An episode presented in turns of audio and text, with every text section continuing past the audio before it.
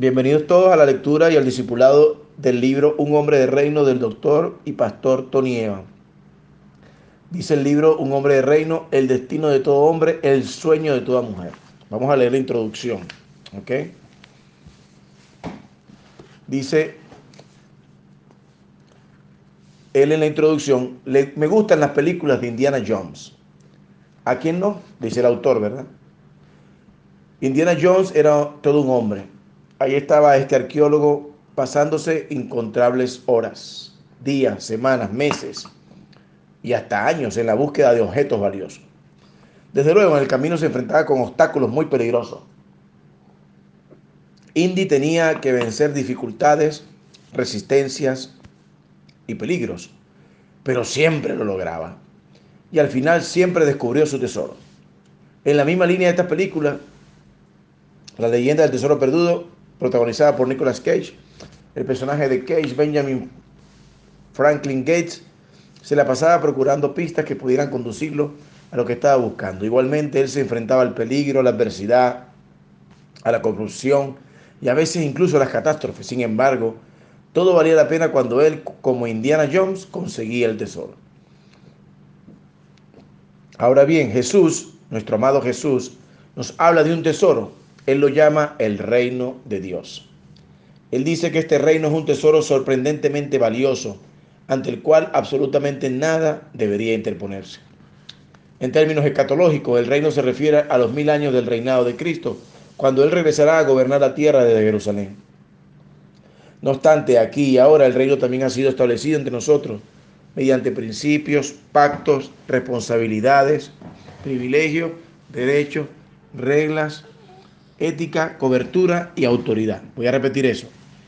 El reino también ha sido establecido entre nosotros mediante principios, pactos, responsabilidades, privilegios, derechos, reglas, ética, cobertura y autoridad.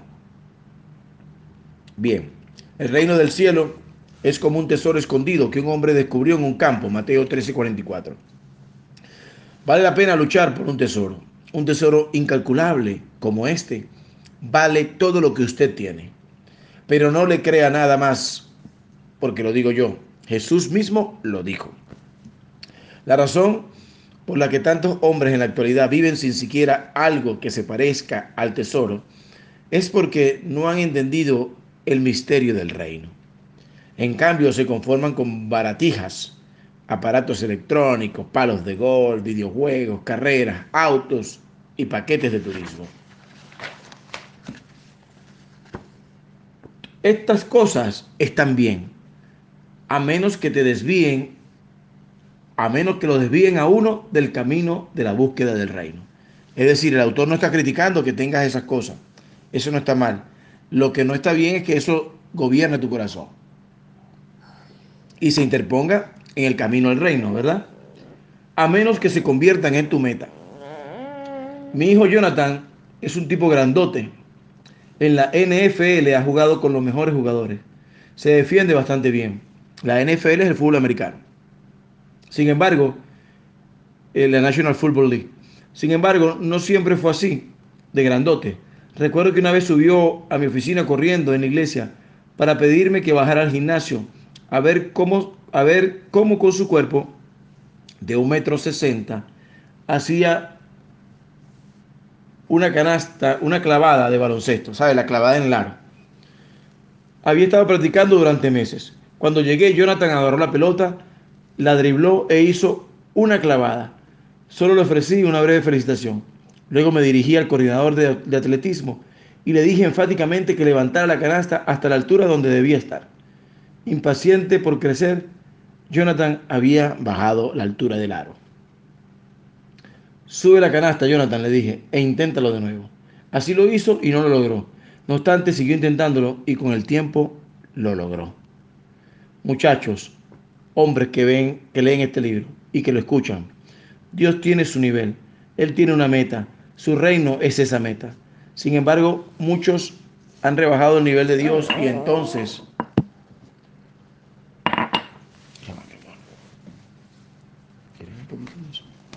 Muchos han rebajado el nivel de Dios, ¿verdad?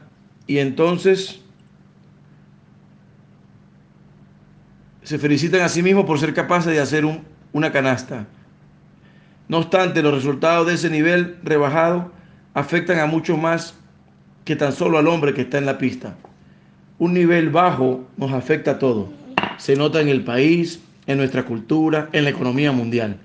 No hay más que mirar rápidamente alrededor de nuestros hogares, iglesias, comunidades y el mundo entero para descubrir que los hombres, no todos, pero sí muchos, han perdido el objetivo de vivir como hombres del reino. El impacto de un nivel bajo deja cicatrices. No tiene nada. Este es agua. El impacto de un nivel bajo deja cicatrices. Sin importar en qué raza, en qué nivel adquisitivo o en qué comunidad esté la persona.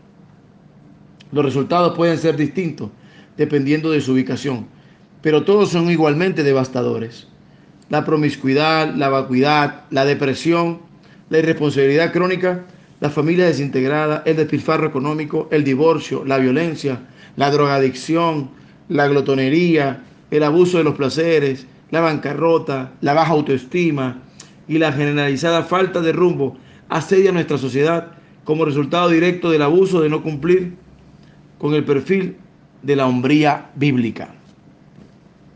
El deterioro de la sociedad local, así como el de la sociedad a nivel mundial, ha alcanzado su punto más alto, su punto más alto de todos los tiempos. Mientras en el toque de rebato, para que los hombres manifiesten su apoyo a la hombría bíblica, nunca ha sonado con tanta intensidad nuestro mundo anda por una degradante senda de comportamiento autodestructivo. Esto tiene que cambiar. Sin embargo, el cambio no sucederá a menos que los hombres suban el estándar a la altura en que Dios lo había colocado originalmente. Este libro habla acerca de levantar ese nivel y de definir al hombre tal como Dios pretendió que fuera. Este libro trata sobre descubrir qué significa ser un hombre de reino. Un hombre del reino. Abramos al Señor. Bueno, parte 1. La formación de un hombre del reino. Un hombre del reino es aquel que manifiesta visiblemente el dominio completo de Dios debajo del señorío de Jesucristo en cada área de su vida. Un hombre de reino es un hombre aquel que manifiesta visiblemente el dominio completo de Dios debajo del señorío de Jesucristo en cada área de su vida.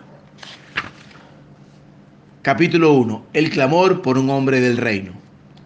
Un hombre del reino es la clave, es la clase de hombre que cada mañana cuando pisa el suelo, el enemigo le dice, ajá, ay no, ahí se levantó, ay ya se levantó fulano. Es un hombre del reino. El hombre del reino es aquel que cuando pone el piso en el suelo, el enemigo dice, uy, Dios mío, ya se levantó este tipo.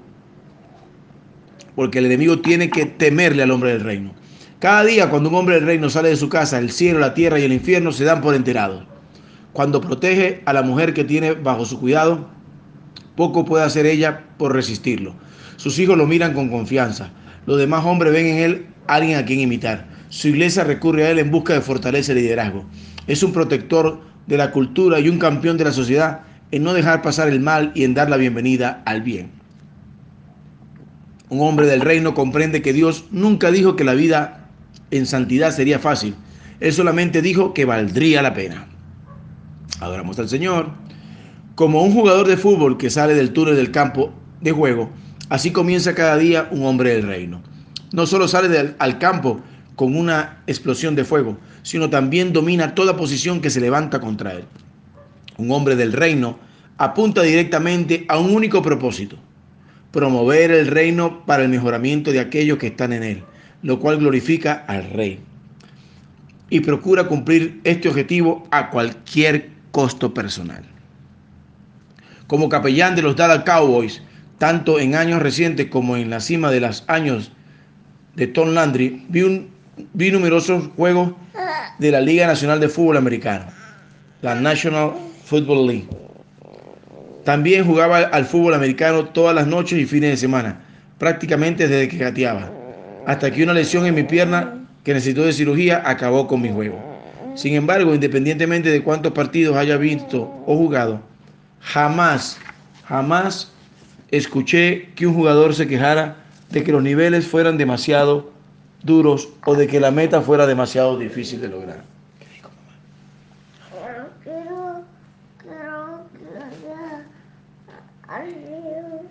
Bien, quédate aquí con papá, ¿eh? Quédate aquí. No quiero arriba. No, pero papá está leyendo el libro. Quiero Anda con mamá. Cómete eso, cómete esto, anda. Ya, un momentico, que, que, que Muna está aquí. ¿Qué quiere, mi amor? Allá arriba. ¿Qué hay arriba? Allá arriba. Ese sería el pastor.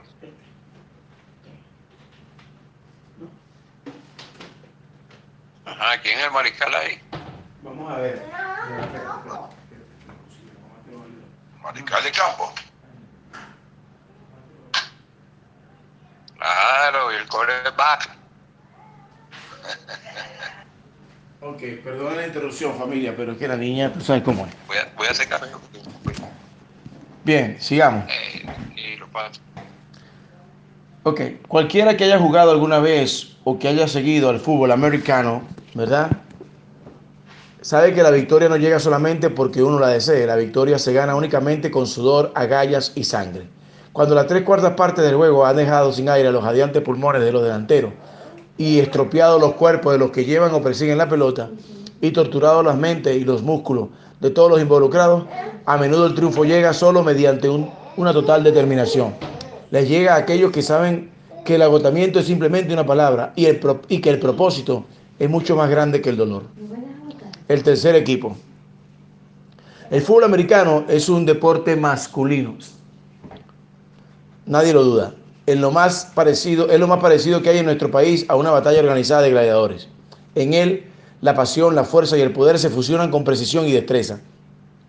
Mientras dos equipos se enfrentan en un despliegue épico de fuerza y de voluntad. No obstante, a diferencia de la mayoría de las batallas y de la mayoría de las guerras, hay un tercer equipo en este conflicto. Tres equipos salen al campo. De hecho, este tercer equipo está intrincadamente involucrado en todos los aspectos de la lucha que lleva a la declaración de un vencedor. Quizá usted nunca haya notado que hay, que hay tres equipos.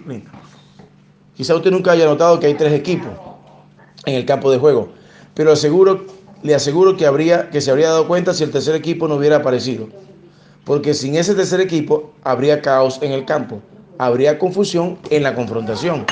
De hecho, no habría manera de jugar al fútbol, tal y como lo conocemos. Esto se debe a que el tercer equipo es el equipo de árbitros. Los árbitros son únicos en cuanto a que su máxima responsabilidad no es para con los equipos que están en el campo, sino ni para alinearse con los planes de los jugadores. No, no, no. Las obligaciones de los árbitros no tienen que ver con los que están en la lucha, ni siquiera con los que observan cómo se desarrolla la misma. La responsabilidad, su responsabilidad, así como su lealtad, pertenece a un reino llamado la oficina de la NFL, de la National Football League. Este reino supera, prevalece y decide por encima de todo lo demás. Los árbitros han recibido un libro de la oficina de la liga. Tienen su propio libro con las directivas, pautas, reglas y regulaciones según las cuales tienen que manejar los acontecimientos en el campo de juego. Mientras que ambos equipos están constantemente tironeando a los oficiales para que tomen partido por alguno, canten penales o aprueben jugadas, el equipo de los árbitros debe dar directivas acordes al libro de su reino, en vez de hacerlo según sus preferencias o emociones personales. Cada decisión tomada por cada persona en este tercer equipo debe estar de acuerdo con las directivas del libro que tienen. Su obligación es seguir este libro que viene directamente del presidente de la liga, quien ha delegado autoridad en ellos. Si en alguna oportunidad un árbitro toma una decisión que favorece a alguno de los equipos o a un jugador en particular por causa de alguna de la presión de los hinchas, por influencia de los jugadores o del equipo técnico o simplemente por preferencias personales y dicha, y dicha acción no se atiene al libro, ese árbitro perderá inmediatamente el apoyo no solo de la oficina de la liga, sino también del presidente. Si el punto de vista de un árbitro invalida el punto de vista del libro, suplantando el reino con el cual está en última instancia comprometido, el árbitro no podrá seguir ejerciendo la autoridad. Esto se debe a, que, a que la oficina central de la National Football League en el número 30 345 de Park Avenue en Nueva York respaldará al árbitro únicamente si dicho árbitro obedece el libro. Una vez que el árbitro abandona el libro, se degrada a sí mismo al nivel de hincha y se vuelve ilegítimo en los términos de la autoridad que previamente ejercía. Tomar la decisión. Qué bueno. Aquí el autor, como vemos, hace como una como un paralelismo, ¿verdad? Entre nosotros, que somos como ese árbitro, ¿verdad? El presidente de la liga, que es Dios, la liga que puede decir que es el mundo donde nos desenvolvemos, ¿verdad? Y el libro de, de, de las reglas es la palabra de Dios. Y habla de la oficina central de la National Football League, ¿verdad? Que es como decir el trono de Dios, pues, ¿no? Este es un paralelismo, por supuesto. Nosotros somos ese árbitro que no podemos abandonar el libro, porque al abandonarlo, fíjate lo que dice aquí, dice que por presión de los hinchas, eh, por influencia de los jugadores, o del mismo equipo técnico, o simplemente por preferencias personales. O sea, aquí entran en juego factores externos y factores internos, ¿verdad? Entra en juego también que, que muchas veces, a veces hay gente que toma decisiones porque lo presiona la familia o los amigos le dicen, vente, vamos a beber o vamos a hacer esto, o eso no, tiene tan, o eso no es tan malo. Qué, interesante está esta analogía, ¿verdad? Esta, comparación, este paralelismo que él hace. Y dice que si el árbitro falla, y una vez que abandona el libro, es decir, abandona el libro de la regla, una vez que abandona la palabra de Dios el hombre, se degrada a sí mismo a nivel de hincha, y el hincha es, el que está en el mundo, pues no está en el juego, y se vuelve ilegítimo en los términos de la autoridad que, que previamente ejercía. Es decir, somos ilegítimos, perdemos la autoridad. Wow, está tremendo. Tomar la decisión. Muchachos, ustedes están en una batalla, están en una guerra. Lo que se está en juego en esta guerra y sus víctimas es mucho, más que una marca en la columna de ganancias o pérdidas. Se perderán vidas, se definirán eternidades, se descubrirán o se des descartarán destinos, se realizarán sueños o se, se renunciarán a ellos. Jesús no le ha pedido que sea un hincha, ya tiene cualquier cantidad de hinchas. Uy, poderoso. Cada domingo a las 11 de la mañana sus fanáticos se muestran con fuerza, aparecen en los estadios de todo el mundo, a menudo colmando su capacidad. Dentro de esos estadios hay una gran emoción, canciones sensacionales, prédica, entusiasmo, ovaciones de adoración, reconocimiento y declaración de apoyo. Sin embargo, a Jesús no le interesa tener hinchas. Ningún fanático jamás ha preparado el escenario para ganar una batalla. Jesús quiere hombres que cumplan con sus planes, su gobierno y sus pautas en un mundo que está en crisis. Jesús quiere hombres que gobiernen bien. Este reino de hombres fue internacionalmente puesto en un lugar llamado la tierra, pero ellos reciben instrucciones de la oficina de la liga que está en el cielo.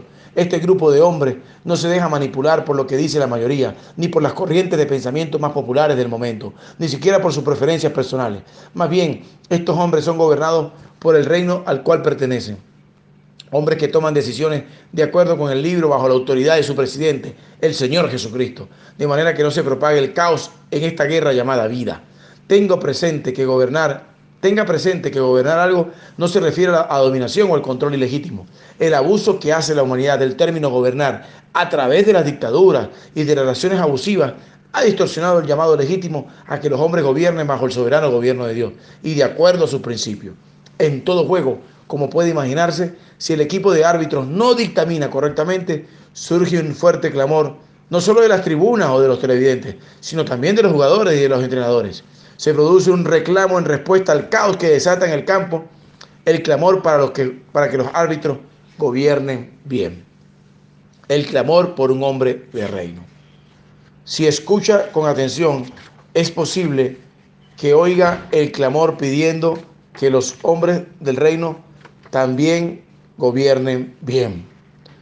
Puedo, puede escucharlo en el caos cultural que provoca un ruego que se levanta de los hogares, las escuelas, los barrios, las comunidades, los estados y desde, calma, desde cada alma exhausta afectada por la ausencia de los hombres del reino. Nunca ha estado nuestro país o nuestro mundo frente al precipicio de la adversidad con una necesidad tan extrema de que los hombres respondan al reclamo de gobernar bien. Escuche, está en todas partes, es fuerte, está en el latido de cada niño que nace o que crece sin un padre en los sueños de cada mujer que son ahogados por un hombre irresponsable o descuidado, en cada esperanza sofocada por circunstancias confusas, en el alma solitaria de cada mujer soltera que busca a alguien con quien valga la pena casarse, en cada iglesia y comunidad desprovista de contribuciones masculinas significativas. Es el clamor por un hombre del reino. Si el equipo de árbitros se quedara parado en los márgenes y nunca dijera nada sobre lo que está ocurriendo en el campo, el público no se dirigiría a los jugadores que están cometiendo las infracciones para preguntarle por qué están desobedeciendo las reglas. Los hinchas mirarían a los árbitros y le reclamarían, ¿dónde están? Salgan de ahí, hagan algo. Es debido a que sin tener el tercer equipo en el campo de juego, todas las batallas serían un caos desde el momento en que se lanza la moneda, lo que llevaría a la pérdida de motivación, interés y orden.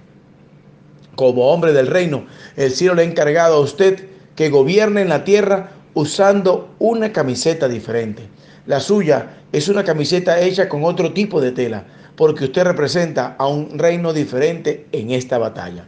Usted representa al rey, a Jesucristo. Y como representante, del rey, el propósito que usted tiene es mucho más elevado que simplemente uno personal y causa impacto en una esfera mucho más amplia de la que usted se puede imaginar. Como hombre del reino, hay mucho más para usted de lo que quizás se haya dado cuenta. El soberano del reino. La palabra griega utilizada en el Nuevo Testamento para reino es basilea, cuyo significado perdón, cuyo significado es autoridad y gobierno. Un reino siempre incluye tres componentes fundamentales: un gobernante, un grupo de individuos sujetos a su gobierno y las reglas o directivas. El reino de Dios es la ejecución fidedigna de su gobierno integral en toda la creación. La agenda del reino es simplemente la manifestación visible del gobierno integral de Dios sobre cada área de la vida. El reino de Dios trasciende el tiempo, el espacio, la política, las denominaciones, las culturas y los dominios de la sociedad. Ya está y todavía no está cercano y muy lejos, como dice la palabra en Marcos 1.15, Mateo 16.28, Lucas 17.20, 21 y Mateo 7.21. Está muy lejos de ser gobernada por sistemas de pacto. Las instituciones del reino incluyen la familia, la iglesia y el gobierno civil. Dios ha dado las pautas para que el funcionamiento de todas ellas y el cumplimiento de esas pautas termina en desorden y en pérdida. El incumplimiento de esas pautas termina en desorden y en pérdida. Mientras que cada uno de los tres componentes fundamentales mantiene responsabilidades y dominios separados, los tres tienen que trabajar conjuntamente bajo el gobierno divino, basados en los principios de absoluta verdad. Cuando los componentes trabajan así, traen orden a un mundo de confusión y estimulan la responsabilidad personal sujeta a Dios. El componente primordial de un reino sobre el que descansa todo lo demás es la autoridad del gobernante. Sin ella se produce la anarquía, que luego termina en un desastre. Satanás sabía esto perfectamente, y esta es la causa por la que el primer movimiento de Satanás en el jardín fue destronar sutil y engañosamente, engañosamente al gobernante. Antes de que leamos sobre el acercamiento de Satanás a Eva en el Edén, toda referencia a Dios en relación con Adán en la escritura se hace como Señor Dios. Cada vez que lea la palabra Señor escrita en versálitas, se refiere al nombre de Jehová usado para Dios. El título especial Jehová significa amo y soberano absoluto. Y es el nombre que Dios utilizó para darse a conocer, a relacionarse con el hombre. Antes del nombre de Jehová, Dios se presentó como creador, que es el nombre Elohim. Sin embargo, cuando Satanás le dijo a Eva que comiera lo que no debía, no se refirió a Dios como Señor Dios. Satanás esencialmente eliminó el nombre Señor, quitando así amo y soberano absoluto. Y en cambio dijo, ¿de veras Dios le dijo? De este modo, Satanás buscó rebajar la soberanía de Dios sobre la humanidad, comenzando con el sutil pero efectivo cambio de su nombre. Así, Satanás mantuvo el concepto de religión, pero eliminó la autoridad divina. Al, sacar Señor del carácter de autoridad de la relación entre Dios y Adán y Eva, y pasando por encima de Adán, Satanás no solo provocó que la humanidad se rebelara, sino que también se apoderó del dominio que se esperaba que el hombre ejerciera bajo la autoridad de Dios. Al comer el fruto, ¿verdad? En desobediencia, Adán y Eva eligieron pasar a su creador como Señor Dios, para verlo como Dios, lo cual trajo como consecuencia la pérdida de su comunión con Él y entre ellos, así como el poder de dominio que emana, que del Supremo Soberano.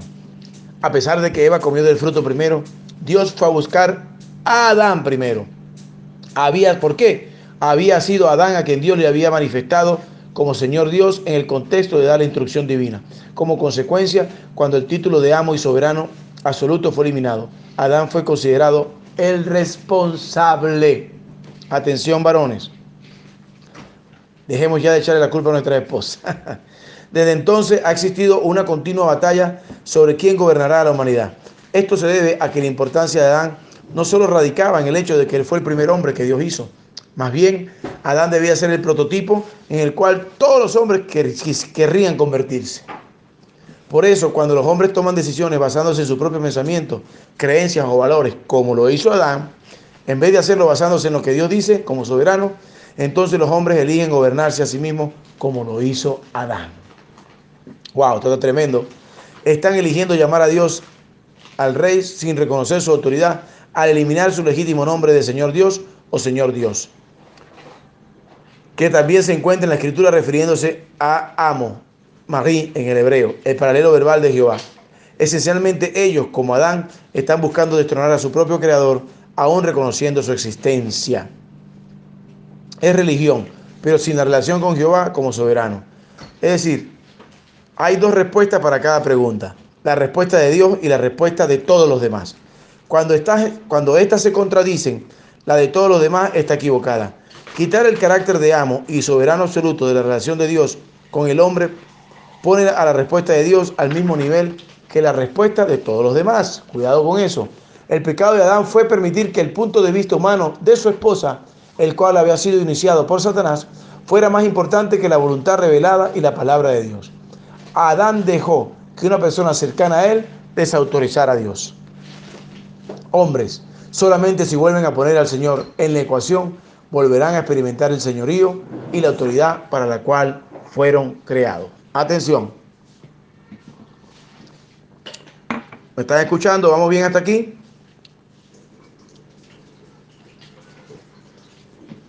¿Aló? Amén. Pastor, sí, estamos bien. Estamos positivos aquí. Llévere, sigamos. La autoridad de Dios. Según el relato de Éxodo 34, 23, Dios le dijo a los israelitas que todos los hombres debían presentarse de él tres veces al año para recibir sus instrucciones. Sin embargo, cuando Dios les decía que se presentaran, específicamente los, los, los convocaba ante el soberano, el Señor Dios de Israel. Los israelitas los llamaba a someterse a su completa autoridad. Si los hombres se sometían, les decía que ellos y todas las personas que tuvieran que ver con ellos recibirían la cobertura, la protección y la provisión de Dios. Sin embargo, solamente la recibirían si se ponen bajo su absoluto dominio. Tan esencial era este elemento de gobierno que Dios usó tres de sus nombres para recordárselo. A los israelitas se les decía que debían presentarse delante del soberano Adón, el Señor Jehová, el Dios de Israel, Elohim. Dios estaba al mando y la, Dios estaba al mando a la tercera potencia. Al utilizar tres nombres diferentes para sí mismo, Dios enfatizó su autoridad suprema sobre los hombres de la nación y los sujetó a que le rindieran cuentas. Importante, hay que rendirle cuentas a Dios todos los días de nuestras vidas. El mismo principio de la soberanía de Dios se aplicó a los Israel, que, que se aplicó a los israelitas es el que se usa para la soberanía de Dios en la actualidad. Él es el Dios soberano, Señor, Dios de Israel, amo, Dios supremo, gobernante y juez. Un hombre del reino es, por lo tanto, aquel que manifiesta visiblemente el dominio completo de Dios debajo del señorío de Jesucristo en cada área de su vida. En lugar de ser Adán, el prototipo para los hombres, ahora Jesucristo, como el último Adán, como dice 1 Corintios 15, 45, es el prototipo para el hombre del reino. El hombre del reino es un hombre que gobierna según las reglas de Dios. Igual que el árbitro en un partido de la NFL solo puede dirigir según el reglamento, un hombre del reino es librado para gobernar cuando toma sus decisiones y ordena su mundo de acuerdo a las reglas de Dios. Cuando un hombre del reino funciona según los principios y preceptos del reino, hay orden, hay autoridad y hay provisión. Sin embargo, cuando no lo hace, da vía libre para que él y las personas que lo rodean vivan una vida de caos. Wow, está tremendo esto, ¿verdad? Cómo nuestra obediencia, nuestra fe y nuestra santidad repercute positiva o negativamente en los demás. Primeramente sobre nuestra familia y después sobre nuestras congregaciones. El milagro del río Hudson. El río Hudson corre a través de la ciudad de Nueva York. En cierto lugar, efectivamente separa a Manhattan de la frontera de New Jersey. El Hudson está lleno de historias y de patrimonio. De patrimonio. Es además uno de los ríos más pintorescos de Estados Unidos, por lo que se ha ganado el apodo de Ring estadounidense. Recientemente hubo dos acontecimientos en el Hudson que me llamaron la atención, porque cada uno muestra qué pasa cuando un hombre gobierna bien su reino o no. El primero sucedió en el año 2009, 2009, durante el helado mes de enero, cuando las aves volaron directamente hacia los motores del vuelo 1549 de la United States Airways, inmediata, de la US Airways, inmediatamente después que el avión decolara, haciendo que los dos motores del avión simultáneamente dejaran de funcionar. Con solo minutos, hasta lo que parecía ser un desastre inevitable, el piloto se comunicó con la torre de control aéreo solicitando autorización para cambiar la ruta y aterrizar de emergencia. Se le dijo que regresara al aeropuerto La Guardia. Para entonces, el capitán Chisley Sullenberg, mejor conocido, tercero, mejor conocido como Sully, tenía que tomar una decisión. El aeropuerto no estaba suficientemente cerca para aterrizar, de manera que la única opción de Sullenberg era un amarizaje sobre el río Hudson. No obstante, amerizar un avión comercial de fuselaje ancho sobre el agua sin incurrir en pérdidas humanas era muy improbable. Sullenberg, un piloto con 40 años de experiencia, estaba plenamente consciente de que no tenía a su favor probabilidades de sobrevivir. Habiendo trabajado como instructor de vuelo, investigador de accidentes e instructor de tripulación de vuelo, Sullenberg no tenía que hacer un gran esfuerzo mental para determinar cuál podía ser el resultado.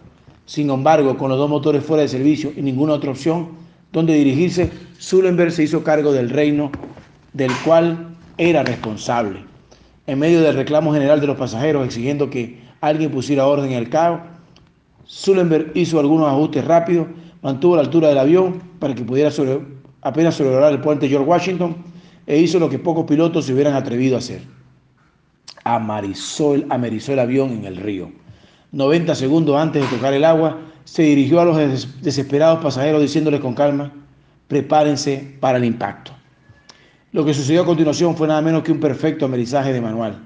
Para que el avión no se hiciera pedazos al impactar contra el agua, tenía que amerizar con exactitud a la velocidad correcta y al nivel correcto. Sullenberg levantó cuidadosamente la nariz del avión, niveló las alas y simultáneamente ajustó la velocidad al golpear el agua para evitar que el avión se hiciera pedazos. Y lo hizo con un artefacto de metal de 80 toneladas que chirriaba y se sacudía violentamente. A medida que el agua helada empezara a entrar a raudales en el avión, los pasajeros y la tripulación corrieron a las salidas de emergencia, mientras el capitán Sullenberg dirigía la evacuación.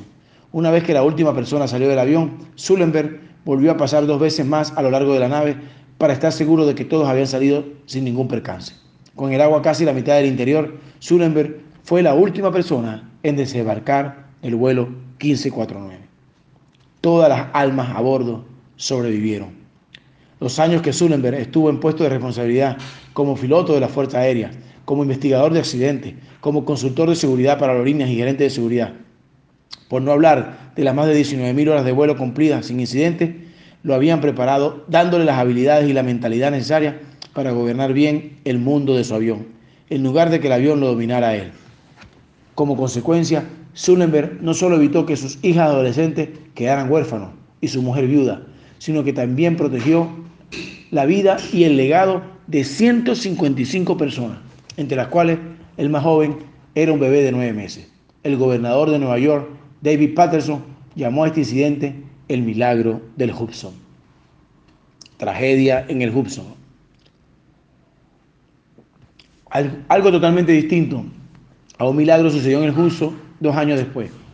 Es la historia verdadera y trágica de una mujer de 25 años.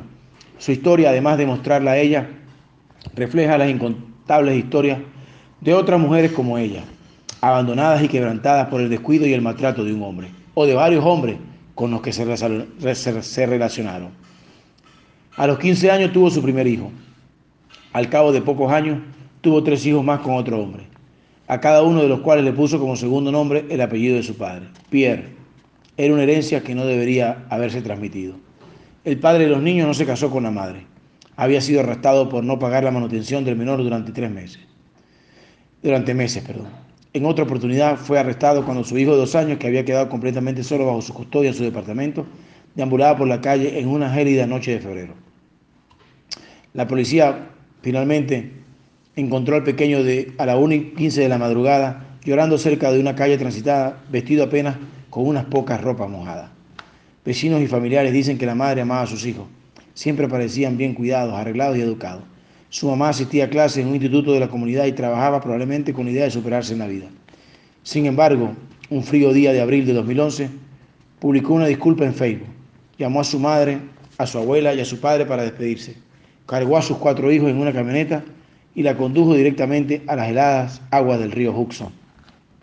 Mientras la mientras la camioneta comenzaba a hundirse, su hijo de 10 años forcejeó para abrir las puertas cerradas o bajar las ventanillas, mientras los más pequeños gritaban de miedo.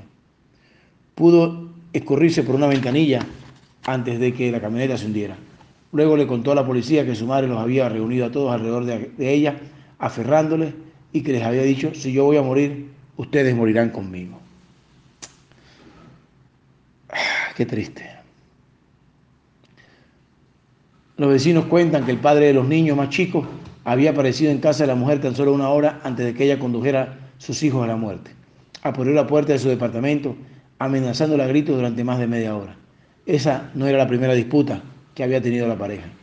Nadie sabe qué la llevó a tomar decisiones tan drásticas, pero menos de una hora después de que el padre se fuera, la muchacha y tres de sus cuatro hijos estaban muertos en el río Hudson. No hay duda de que los últimos gritos desesperados de los niños habrían sido con la esperanza de que alguien frenara el caos que había en su mundo. Sin embargo, nadie lo hizo. Algunos podrían echarle la culpa a la joven madre por sus actos, y sus actos fueron espantosos. No obstante, parte de la culpa de que una mujer se suicide junto con sus hijos, inmediatamente después de una situación volátil por causa del padre de sus hijos, también le corresponde al hombre. Sus últimas palabras, si yo voy a morir, ustedes morirán conmigo, es una afirmación reveladora porque refleja el poder del impacto de un hombre para bien o para mal. Los niños inocentes pueden padecer la muerte de su destino, sus esperanzas, sus sueños, su autoestima, su futuro y posiblemente hasta de su vida cuando un hombre falla en gobernar bien, apagando la vida de la madre, sea que se trate de la muerte literal, emocional o espiritual. 155 personas sobrevivieron al amarizaje forzoso sobre el Hudson porque un hombre manejó su reino con responsabilidad. Cuatro personas murieron congeladas en el mismo río porque un hombre, o quizás varios, no lo hicieron. ¿Qué rumbo tomaremos? Un hecho interesante sobre el río Hudson que no mencioné antes es que es uno de los pocos ríos que corre en dos direcciones. Mientras que las mareas del Atlántico empujan al río hacia el norte, el origen del río en el lago Lágrima de las Nubes también lleva las corrientes hacia el sur. Antes de recibir el nombre Hudson, el río era conocido por las tribus de los indios como Mujecanut, que quiere decir el río que corre en dos sentidos. Al igual que el Hudson, fue, aclamado como lugar de vida, el milagro del Hudson, y lugar de muerte. Ustedes morirán conmigo. La vida también tiene, tiende a fluir en dos sentidos, pero gran parte de eso depende de usted. Gran parte depende de si usted es un hombre de reino que gobierna responsablemente, con coherencia y sabiduría, de acuerdo a las pautas y normas presentadas en la palabra de Dios, o si usted es un hombre de este mundo que deja a aquellos que están bajo su influencia no solo librados a la vulnerabilidad de lo que la vida pueda poner en su camino, sino también vulnerables a sí mismos como consecuencia del caos que usted ha causado o que usted ha permitido. Si usted es un hombre, le guste o no, por su posición es un líder. Puede que en la práctica sea un líder horrible, pero por su posición usted ha sido llamado a liderar. Eso es lo que conlleva el prototipo de Adán. Dios creó a Adán antes que a Eva, porque él era quien tenía responsabilidad del gobierno y del liderazgo.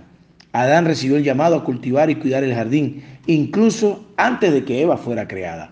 Y como consecuencia, es Adán a quien Dios fue a buscar cuando ambos, Adán y Eva, lo desobedecieron. Esto es porque Adán era el responsable en última instancia. Como hombre, usted es, en última instancia, responsable por las personas que están bajo su dominio. Señores, la manera en que ustedes lideren jugarán un papel importante en la vida o en la muerte que experimenten los que están dentro de su dominio. Pueden dirigir a las personas bajo su cuidado, bajo su cuidado a un lugar seguro o pueden conducirlas al caos. Sin embargo, el llamado a gobernar bien no es algo que se pueda responder un día y luego olvidar. Dirigir bien es una habilidad para toda la vida que se forja mediante la fidelidad y la decisión y la dedicación. Sullenberg no amerizó su avión en el agua simplemente porque consideró que sería un acto impresionante. Para ser el héroe del momento, tuvo que presentarse día tras día, años tras año, década tras década, intencionada y consistentemente, poniendo todo su empeño en gobernar bien su reino. El compromiso del capitán Sullenberg por cumplir con las expectativas de las personas a quienes sirve en la industria de la aviación debería inspirarnos para lograr un nivel más alto de la dedicación al cumplir que aquello para lo que el Rey del Universo nos ha llamado. El Rey le ha entregado un manual que usted debe usar para gobernar, según el cual usted tiene que dominar, liderar, tomar decisiones, dirigir, guiar y alinear las elecciones de su vida. Este manual es la palabra de Dios. Cuando usted lidere conforme a lo que Él dice en su palabra, Él lo respaldará con autoridad, con la autoridad que usted necesita para llevar a cabo la tarea. Pero si no lo hace, tendrá que arreglárselas por su cuenta.